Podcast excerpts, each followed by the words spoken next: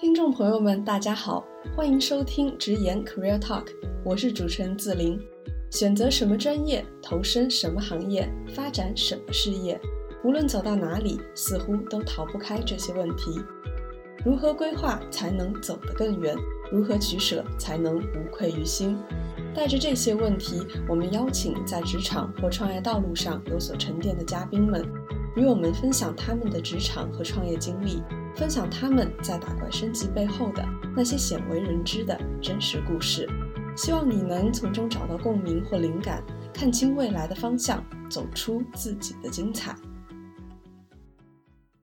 Hello，呃，直人的听众朋友们，大家好。那这也是我们在农历新年的二零二一年的第一期，也不知道大家新年过得怎么样。希望大家新的一年都能够元气满满。那么今天请到的呢，是一位非常非常重要而且重磅的嘉宾。为什么呢？两个原因。第一呢，是当时因为他的启发和鼓励，我才开始做职业，才有咱们今天的这个博客。然后第二呢，他自己就除了很多事业上的成就以外，他也是一个。千万级收听量的播客的主理人和主持人，那就让我们有请今天的嘉宾，纪元资本 GGV Capital 的中台负责人，以及我们苹果年度播客创业内幕的主理人 Lily，请 Lily 跟大家打一个招呼。Hello，大家好，直言的小伙伴们，大家好，四零好。嗯，Hello，Hello，Lily 好。对，然后我很想就是还是请李丽简单的可能讲一下，比如说呃自己是出生在哪里的，大概家里成长的环境是怎么样，以及然后到了大学的时候，当时为什么会选择那个大学和当时的那个专业。对，好问题哈，嗯，就是呃，我这是第一次上一个关于剖析我个人的一档播客，对，之前都是剖析别人，对，而且这个要讲这么多这个漏家底的细节哈，如果不是自灵的这个听友们，我都不敢讲。可以，可以，对，好，跟大家简单自我介绍一下哈，我叫 Lily，我在 GGV 巨源资本负责整个大中台业务哈，就是也就是除了前台以外的这个跟管理 portfolio 有关的所有的。事情大家都可以来找我了解更多。呃，出生在这个东北的辽宁省啊，然后我父母呢都是在呃辽宁的一个大的这个能源型的企业工作，就是在那个油田的那个矿区里呢，大大多数时候其实都是有很多那个来自五湖四海的人嘛。然后我们自己是一个非常小的生态，我基本从幼儿园、小学、初中、高中都是一波同学。嗯啊，然后这一波同学，我们就从幼儿园就认识，就非常亲密。对，就他其实那个小的那种那种矿区就有非常多的一些特色。然后我那个呃两千年那年上大学，当时上大学的时候还是一个就跟现在完全不同的状态哈。那时候就班里要学校统计说有多少重点本科，然后我那年呢，其实你看那是九几年的时候啊，那时候就是基本上家里啊。大多数人择业都还是奔着国企去的，就是这里面其实隐含了中国整个发展的一个路径。对，就是八九十年代呢，中国的国企可能是年轻人最好的一个出路，就很像今天的互联网，他们说。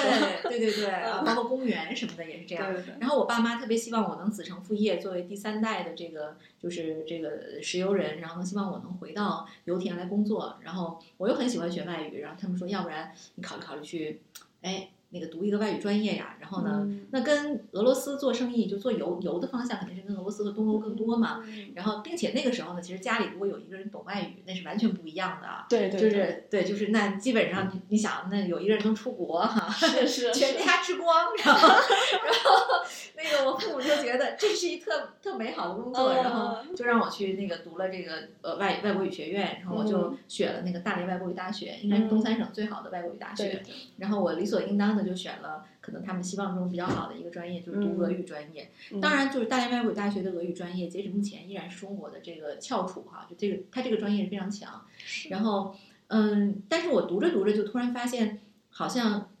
就势头变了。就是上大学的时候，我我那个大二的时候就出国了。对。那就在国外，我们突然发现，哎呀，越来越多的人走出国门了。嗯，然后也是因为我去了俄罗斯，我突然觉得，哎呀，我去的这个国家好像经济真的是非常落后。就是九十年代、两千年左右的那个俄罗斯，它的那个经济就是比中国应该是差了至少得有十年不止。哦，啊，就当时那个我住的那个学校。它是那种那个赫鲁晓夫式的建筑，就是特别特别长，就他们有一个大跃进的那个时代嘛，是啊，然后就是那个整个那个房子有有差不多二五十米就是一个楼的长度有五十米五十米 啊，就是你从这边走到那边，宿舍的这一端一端走另一端要跑的啊，哦，特别特别长，就是很简单粗暴那种建筑。嗯嗯，然后那个宿舍里呢，它那个就是很多下水系统都特别不好，嗯因为它卫生间只有一个下水口嗯啊。那个你如果洗澡的时候在浴缸里不小心就是崩出来，那可能嗯楼下就要遭殃。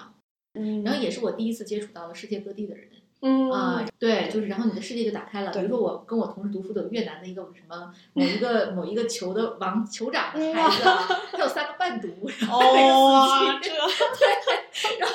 对就是还有什么什么像那个那个什么泰国的一个什么公主家的一个远亲啊，皇室的远亲什么的，反正嗯。很多人在在俄罗斯读书。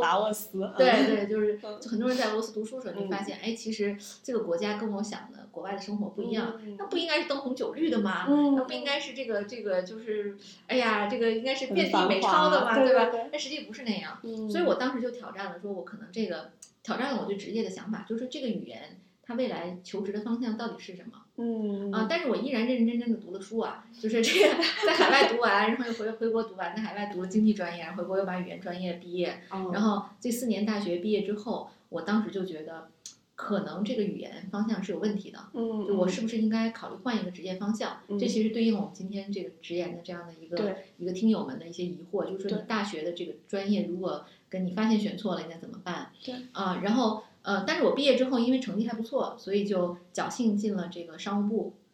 在商务部呢做翻译。我记得那个时候做翻译，有一天我那个工作一年左右的时候，我的一个同学，他突然在 QQ 上，你你对你给我的地址，我给你快递一个软件。嗯，他说我买我在深圳买了一个光盘，啊，我说这个东西干什么的？他说 这个这个软件是可以，你在上面就可以翻译成把俄语翻译成中文，就是他在网上就能翻译了，它是个工具。你知道，就是那个，即使是在九十年代，文曲星对也非常发达了。对对，那时候大家其实用的已经是那个英语已经有非常好的一些翻译电子工具，但是小语种还没有对，不像现在你打开有道什么都有了。那时候没有，我们我们上学的时候要背一个字典，嗯字典有多大呢？就是 A 四纸那么大，然后有这个手掌这么厚哇，啊！我每天从学校背到宿舍，就是有有十有十几斤重的一本字典，小十斤重的一本字典，我每天要背过去。这个就是你只有拿着字典才能你才能查更多的词对对对，但是我突然发现那个同学给我一张光盘，他说比咱们那个字典还好。还好，对，然后我就这个冲击，对，然后我拿过来之后，我就突然发现，我装上之后，我无比的被冲击。我觉得我这个工作毫无价值了。嗯就如果说以前我能把字典记到脑子里嗯是我的本领，嗯我还我作为翻译我还是一份工作。是，那未来如果这个软件已经普及到了人人手里可以有一个便携软件的时候，嗯那我这份工作意义何在？嗯，所以当时我就就是觉得这份工作可能就是这个专业可能真的选错了嗯啊、然后不能再犹豫了。呃，看一份工作就看人生啊，对对，人生如果你不到最后躺在棺材里那一刹那，你的竞、你的、你的目标或者说你的竞争都没有结束。嗯嗯永远有人比你起得更早，是，永远有人比你更勤奋，永远有人比你更聪明。所以你要在职场中，就是你你其实职场道路是这样，它是越走越窄，嗯并且越走越快的。嗯，就如果你到了你工作了五年，你发现我还有十个工作可以选择，对不起，你一定是个 loser，对吧？啊，因为其实你是，对你你在职场里就是一定是说我越做越专，越做越专，对对，专到我最后发现我的路就会变得很窄很专。嗯嗯啊，这个可能是就是跟我们创业者精神是是背道而驰的。嗯，就如果说你是做一个创业项目的话，嗯你可能会说我去挑战自己的未知的领域对，我去拓宽自己的边界，对吧？然后我让自己的这个盲区变得越来越小对，这个是创业本身它该走的路。但是就是职业经理人的道路，它应该是越来越窄的。嗯。嗯，所以当时两年的时候意识到了这个问题，我记得你当时就做了一个还蛮勇敢的一个决定。对对对，就是我我发现这个呃方向已经不可能成为一个可以走一辈子的做一辈子工作的时候，我就勇敢的从这个部委出来了，嗯。然后现呃去了呃一家这个就是非常有名的外资银行，所以你当时对 marketing 有意识吗？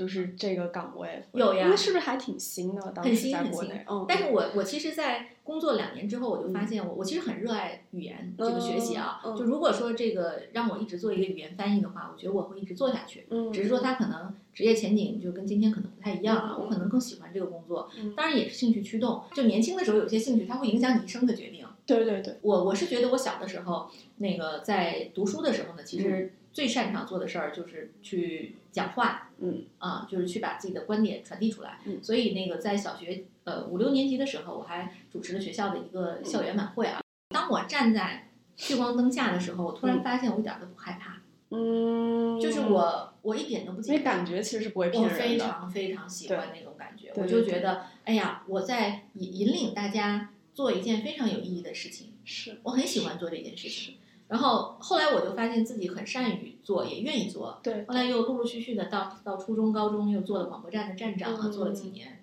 嗯啊。然后到大学的时候呢，也在这个学校管理这个学生会的工作。啊，我我后来当我这个加入职职场之后，你看我现在还做一档播客哈，对对对对对时隔二三十，年，其实是真的很好的 echo back。对对对对，我又回来去做这个，做了一档播客，我就发现我很喜欢跟人聊天，很喜欢问问题对。那其实做 marketing 某种意义上就是把你知道的东西，用一些别人能理解的方式传递出去。其实兴趣是最好的老师，对对就是在一份职业里，如果你遇到了各种各样的挑战的时候对，你当你有这个有兴趣在支撑，你会嗯发现很容易克服它。是就是你可以工作到凌晨三点钟，然后早上八点起来，就是精益求精的把这件事做好。哎，所以就是当时在外资银行做了 marketing，然后你的后来接着的下一份就加入了 VC，然后就开始一直在 VC 了。在创投行业，对，加入了一家上市公司，最早嗯从银行出来之后，在一家，当时我去的时候，公司还没有上市，后来代理公嗯司那个上市过程的时候，嗯，我主要负责 marketing 的那个整个的传播和维稳，啊，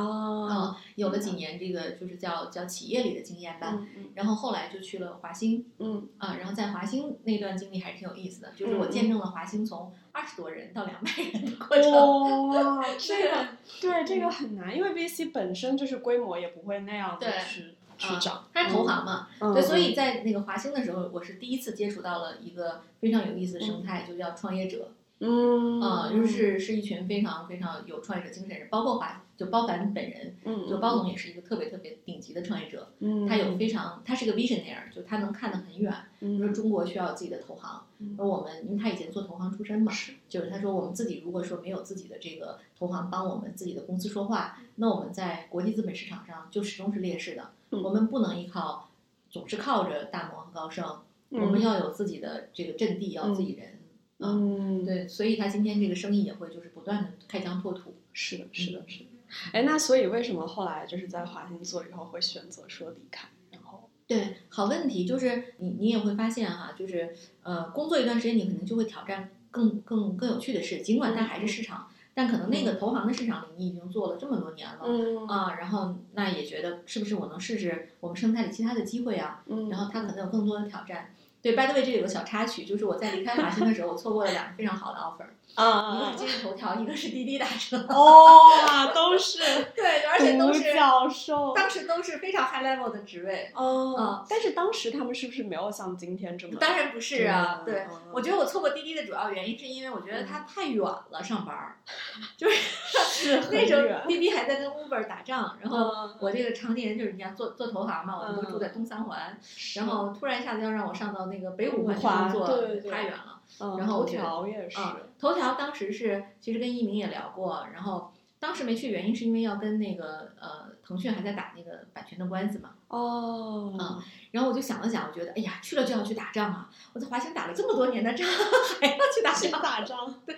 是是是，对，然后那个想了想，最后就没去。其实有我嗯。某种意义上来说，要么我怎么讲，呢？性格决定命运。嗯嗯，就是有些人可能就是他的性格中就是就是要要站在潮头的，嗯，有些人可能会觉得我性格中是喜欢去做那种更稳的工作的。，对，我记得上咱们 Fellows 我还展示过一张照片嘛，嗯嗯，就是对我在那个嗯香香港的时候，然后当时那个华兴的香港办公室刚开，对对然后我，们整个去做香港市场，我们是第一站。对。然后当时要跟很多监管机构和媒体沟通啊，然后那每天都忙得脚打后脑勺。然后我记得我有一天晚上那个回来，我同事跟在我后面，我我那天开了七个会，然后脚我穿一双高跟鞋，下了电梯，我从那电梯门一打开，我就把鞋子脱掉。我两只手拎着鞋，然后 我光想踩在地板上往那个往那个屋里走，太累了，脚全都磨破了。然后我同事从后面拍了一张照片，嗯，然后那张照片我看完之后，自己也某种意义上也促成了我这个离开的一个非常重要的原因。嗯嗯，就是其实你会有一些时刻，对，就是你你你人生就是应该是张弛有度的，嗯，就是其实要放掉眼前的一些诱惑是很难的。是。嗯，但是你要你要知道，就是说人这一一生，就是你你塞翁失马焉知非福，对就继续崩下去也可能也没有什么就是更好的那个结果。嗯，所以当时我觉得，哎，我需要休息一下，因为嗯。其实你看暴肥了三十斤，完全没有时间运动，对啊，然后自己整个人就是那种特别不好的状态。嗯啊，然后到我后来离开华兴之后，有个小小的 gap，嗯呃，可能有一两个月吧，嗯啊，稍微让自己放松了一下嗯，然后紧接着又投入战斗，但是那个再投入战斗的时候，整个情绪完全就不一样。不一样了，是是对。我们也开通了微信公众号和微信群，分享更多独家职场经验。想要入群的朋友，请在微信搜索 “Career Talk 一零零”，关注直言公众号即可获取入群方式。啊，我我觉得有一段时间的休息是很好的，而且很多，尤其现在年轻人，我觉得他们努力会很容易陷入那种努力的，怎么说，自我循环的一个圈子里面吧，嗯就是对叫努力的努力真的成瘾，就是会这样。而且努力会有个陷阱，叫越努力越倒霉，对吧？就是我我看过一篇文章，就讲这个，就是它是一种非常有趣的职场现象。就是其实说回来呢，就是呃，用一个这个 VC 的术语叫用战术上的勤奋掩盖战略上的啊，懒惰对，是这个真的很啊、就是你其实如果说方向跑错了，嗯你越往那个方向扎，你会发现它其实离你正确的方向是越来越远的。嗯嗯，明白明白。嗯对，这个其实你看那个在奢侈品大牌进中国这个、嗯这个路上是就是非常明显啊，嗯就他们其实很想讨好中国消费者。对对对，啊，你就看到一些，因此近几年就看到一些就是重奢品牌非常非常奇奇葩葩的设计，对吧？是是是是是，对，比如说把一些奇怪的汉字啊，或者是一些奇嗯怪的，就是这就些他们以为的中国的文化，对放上去，就是其实是带有非常强的 stereotype，是那种东西恰恰好是中国人民最不喜欢的。就是我想越努力越倒霉，对吧？你没有搞清楚他真正的这个这个这个喜好在哪里、啊。直男式的努力，情商是有点低。对，明白明白，好的，好，呃，呃对，我们回到会刚刚想说离开了，然后之后你就去了华创是吗？从华对我从华兴离开之后就去了 VC，、嗯就是、嗯嗯然后在华创做了两年，然后在 GGV 做了五年。啊，好，像现在有七年的时间都在 VC 行业了。然后这几年在 GGV，我觉得收获还是蛮大的。嗯，我我觉得可以，其实先跟大家讲一下就是，我觉得 GV 是很特别的一个存在，因为是中美两边的团队都在投嘛，而且我之前听丽在播客里面也讲过，你们的团队其实非常的 diverse，就是各种背景、各种文化的人，大家就是全球这样的去无缝的去配合，对不对？对我们，这是一个让我收益非常多的一家机构，就是是我的雇主里最有意思的一家。嗯嗯，他。我们这个公司里有差不多十几个民族的人嗯啊、嗯就是什么亚裔，然后拉美美裔裔啊，嗯然后印度裔对啊，然后呃什么印尼人、越南人、以色列人啊，对对，然后各种民族都有。然后我们的工作语言从中文到英文 到印尼语到印度语，嗯嗯。就是它其实呃一个团队大家协同的时候是有很多很多挑战的。对，这这个也是我选择 GGV 的原因，嗯就是我在加入 GGV 之前，其实我在华创工作的也很舒服。嗯，就是，而且当时也是，就是有非常好的机会。华创 by the way 是一个非常好的机构啊。嗯嗯然后我还记得那个第一次汉斯来找我的时候，就我老板，嗯嗯他来找我的时候呢，我还我还跟那个我们，我还跟华创的管理合伙人跟海燕和陈瑞都说了，我说，哎，瑞姐今天，嗯、那个汉斯来找我了，我说，哎，我说我根本不想走啊，这耿直，对，我说我觉得华创很好啊。是耿直啊，嗯，对，因为其实就是在这个团队里，大家就是那个就亲密无间的共事嘛。嗯嗯，然后，呃，后来这个发现找了我三次，到第三次的时候，汉斯跟我聊，非常诚恳的已经聊的时候，我突然发现 GGV 可能会让我人生中进入一个新的阶段，嗯，在于我会认识更多不同的人、不同的文化，对人种上、文化上的这种差异。对特别是像今天啊，就是我们整个全球地缘政治那个 geopolitical 的这个情况是非常复杂的时候，你就会发现，你能充分的理解一个人是多么的不容易。是是，就是他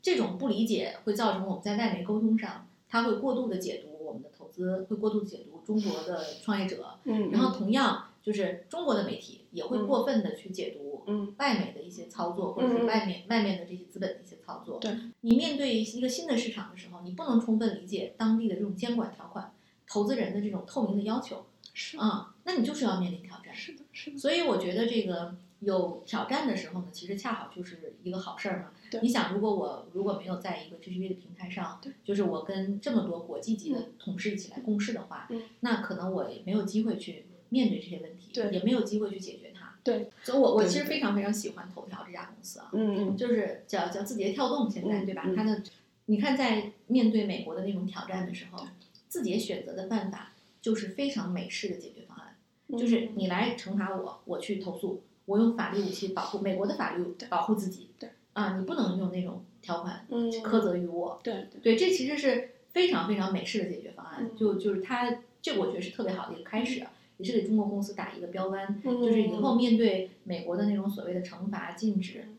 我们能做的不是在媒体上做各种各样的呼吁，嗯而是用法律找到法律的武器，嗯找到最好的这个当地的这种嗯适合当地文化的方案来保护自己。嗯嗯，哎，那我们来讲一讲，就是当时怎么会想要做创业内幕的吧？对，好啊，啊，对这个其实很多人问过我哈，对我们其实那个呃，嗯也是因为我们基于我们有国际化的这个视角，嗯，就是我在美国的时候，呃，当时那个跟汉斯一起共事，嗯我们就发现那个美国的一些机构，它基本上就是播客是个标配，嗯嗯。就美国不仅是就是咱们投资机构啊，它品牌都是个标配。因为美国人在那个车上的时间太长了，嗯，他有大量的那个情决定新的那个需求嗯啊。然后中国人呢，因为互联网太发达，内容太发达，嗯，而且呢，这个中国人民的选择就特别多。比如说嗯，你看，你看咱们短视频对呀、嗯各种各样的嗯内容消费方式啊。是，而且最主要是中国人民呢，在地铁上他也是可以看那个看东西的对，的。美国网是真有点烂。对呀、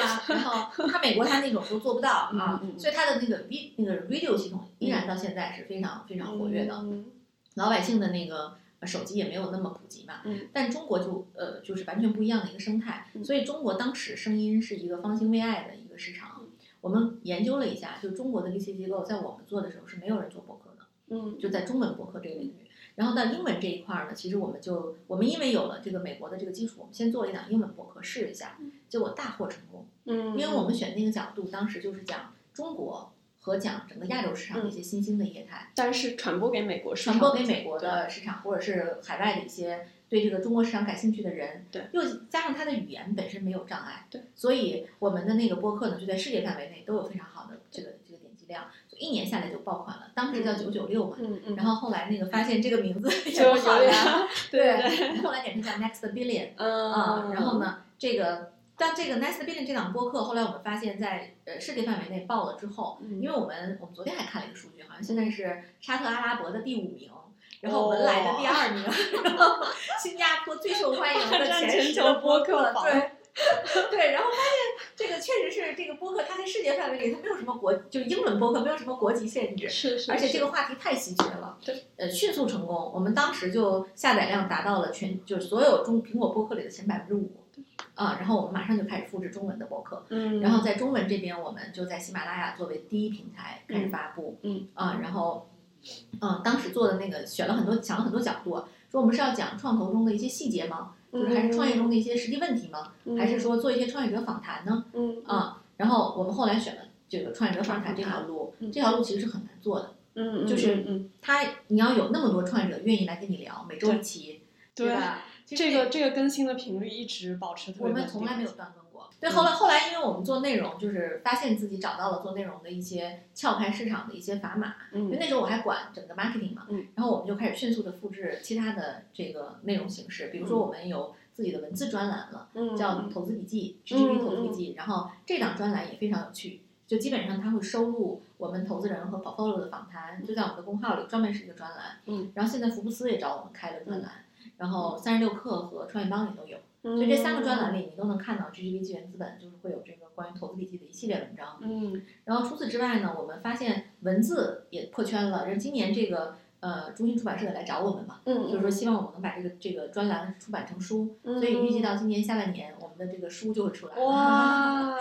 对，还是希望大家对，希望就希望大家就是能够通过一个另一种介质能看到它嘛。嗯，嗯然后我们马上又复制了这个长视频的这个中哦是长视频，B 站的那对个 B 站对对对对叫亮马桥小小记记啊嗯对，然后他也在我们也在试图把一些内容转换成那个视频的形式去、嗯去传播，但是一定前提都是长的、有价值的嗯，哎，对，就是说到 B 站，其实我还挺想问的，是不是因为就是想要更多的去影响，就是年龄更低一点的人，就是慢慢培养他们来关注。投资，然后关注 GUV 是，但我觉得你们用的那两个 IP 就是还挺有意思的。反正整一个画面，虽然我觉得讲的东西其实很干货的，就是让人一直就是集中注意力，其实是蛮难的。但是加了那个动画，然后一些反应啊，反正我是挺开心的就看。是亮马桥小记和亮马桥小圆。小圆。对，选这个亮马桥还是陆家嘴？我想了半天，你知道吗？哦，对，为什么最后是定了亮马桥？还是因为这里比较？因为我在北京嘛，就是我觉得这个大家为这个事儿，就是将来说要找一找小季是谁的时候，我们市场部整个都在北京啊啊，所以我觉得那个可能还是要放亮马桥。对，陆家嘴是我们上海的 office。对对。啊，然后当时想一下，而且觉得陆家嘴太高大上，就是一说陆家嘴，别人就觉得哇，这个好像要讲。要讲二级市场，要讲股票，对吧？啊，对对，而且很多就是商业银行也会在那边。是，对，可能联想度上面会。对，它会不一样。但亮马桥呢，可能更多的大家想到的就是这个，就创投会会聚集。会，对对对。对，就是我选喜马拉雅的时候，很多人就说说喜马拉雅的用户太下沉了，说它啊，说它可能不是你的菜。嗯。但是我觉得呢，你要做的不是说。你去找那个精准的，你当然找精准的人是对的啊，这个目标是对的。对。但是你一定是在一个大池子里去挖。对对。就是你挖矿一定是在一个富矿的地区去挖矿。所以我们选喜马拉雅是因为它流量大。嗯。这里边也许真正对这个话题感兴趣的人都在听了，这就够了。嗯嗯。啊，那我知道丽丽你其实还是一个三岁小女孩的妈妈，所以我很好奇，在成为母亲之后，你对职场的思考体验也好，有没有一些什么样的变化？嗯，就是当你生了孩子之后，你会意识到，第一是，就是你的你你你作为一个自然人，你现在的角色已经变了，你不只是你你同事的这个领导，或者是说你老板的下属，不只是一个女儿，一个好朋友，更多的是另一个人的榜样和期待。嗯。啊，这种就是这种会激就会就会他会激励你做很多很多的变化啊，就是可能就是过去做这个职场的时候，你会意识到，就职场中女性面临很多不平等。对，面临很多机会上的缺失，但是有了孩子之后，尤其我又是个女儿，我我的人生中的接下来的一个很重要的功课就是告诉她，就是人和人之间没有绝对的平等，嗯，但是你要让自己做到没有偏见，你要让自己努力争取到最大的权利，嗯嗯，所以要抛掉很多太，我我记得我那个，呃，在他呃一岁多的时候带他去上早教，有一天他刚去的时候他就哭了。然后我就拍拍他，我说：“哎呀，我说你看你是不是害怕了呀？啊，不要害怕，是不是胆？你是不是小胆小鬼呀？”然后突然那个早教老师从后面就拍了我一下，他说：“凯丽妈妈，你不要这样说孩子，不要给任何孩子贴标签，你不要暗示他他是个胆小鬼。”啊，然后那件事对我的抵触非常大，就是我觉得，呃，就呃，就是人在可能我们不自觉中会给人贴上一种标签，嗯，就是这种标签可能是我们认为是善意的，对，但是对另一个人可能。致命的伤害，对对，嗯，所以我我我会在这个就很多方面，我觉得育儿都会对人是一次重新的这个洗礼吧。啊，明白。所以就是职场妈妈有她很多的各种各样的痛，啊，我非常非常非常佩服全职妈妈。嗯，我我此前在没有小孩之前，我会觉得女人做全职妈妈是一种偷懒的行为。嗯嗯，但现在我不这么认为，我会认为女性做全职妈妈是世世界上最伟大的事情，就是她要要全力以赴的去。去去跟一个孩子七乘二十四小时无缝的衔接是非常非常难的。是，嗯，就在此也呼吁各位这个男性哈，对自己的太太一定要再好一点，再好一点。然后就讲到这里，我觉得，嗯，还是想给 GV 打个广告嘛。对对对，就是或者说扩大一点吧，有很多年轻人还是很想进 VC 嘛。就虽然说他不是 like。就是适合做 first job，还是很多人想来。就是对于很多想进这些行业的人，你有没有什么建议？劝退呀！这样这么直接我先劝退，这么直接。对就是年轻人做这个工作，嗯，他他不是说年轻人做不了。其实 GEV 也有一些，我我觉得算很青年才俊的、很厉害的投资经理，其实也有。有有有，就是大家如果想做的话，我们非常欢迎去投简历啊。但是就是，呃，你会发现在这里你有点像田忌赛马里的那个中等马，因为其实你的职场经验和行业经验没有那么充分的时候，你赛的时候会觉得很很吃力，啊，然后但是与其说第一份工作做 VC 呢，其实不如就是你在自己的行业里先把自己的行业吃透，吃透，对，就是哪怕我今天像自玲，就是我知道你也在准备自己的小创业项目，对吧？就是我在准，自林在准备创业项目之前，实际是有在创业公司多年的经验的，然后又去大厂练过，然后我现在就觉得我时机 ready 了，我现在可以去考虑自己开一个事业的时候，那你要有这么多的经验了，最后如果这个创业项目成功了，自林有一天你说，哎，来我们这儿做 EIR，对吧？嗯啊，那我觉得你的你能给到的那些一手的资料和信息。是完全不一样的。那时候你再来，你就是田忌赛马里那个优等马。是啊，所以对于毫无经验的年轻人呢，我倒是建议先在大厂里练一练。嗯，能进互联网大厂呢，不是坏事。对啊，我觉得不会像媒体现在宣传的说那么悲观，就是大厂对吧，又累死人了，又什么的。我觉得媒体是有一点点这个，就他会夸大一些情况，偏颇还蛮多的。对，对我我我觉得年轻人还是应该在大厂先学规矩，就是说这个行业里到底什么样的规则。我怎么样能够在职场中跟人愉快的相处？大厂教给人的这方面的训练是受益一生的。但如果说我没有进入大厂，我可能是一个呃不就是一般的大学啊，然后呢，我到北漂来，我可能只能进一个创业公司。那你在创业公司里就把创业公司那些玩法先搞透吃透。嗯啊，也将来能能有更多的机会。对我我我始终认为 VC 是一个就是一个人的 last job。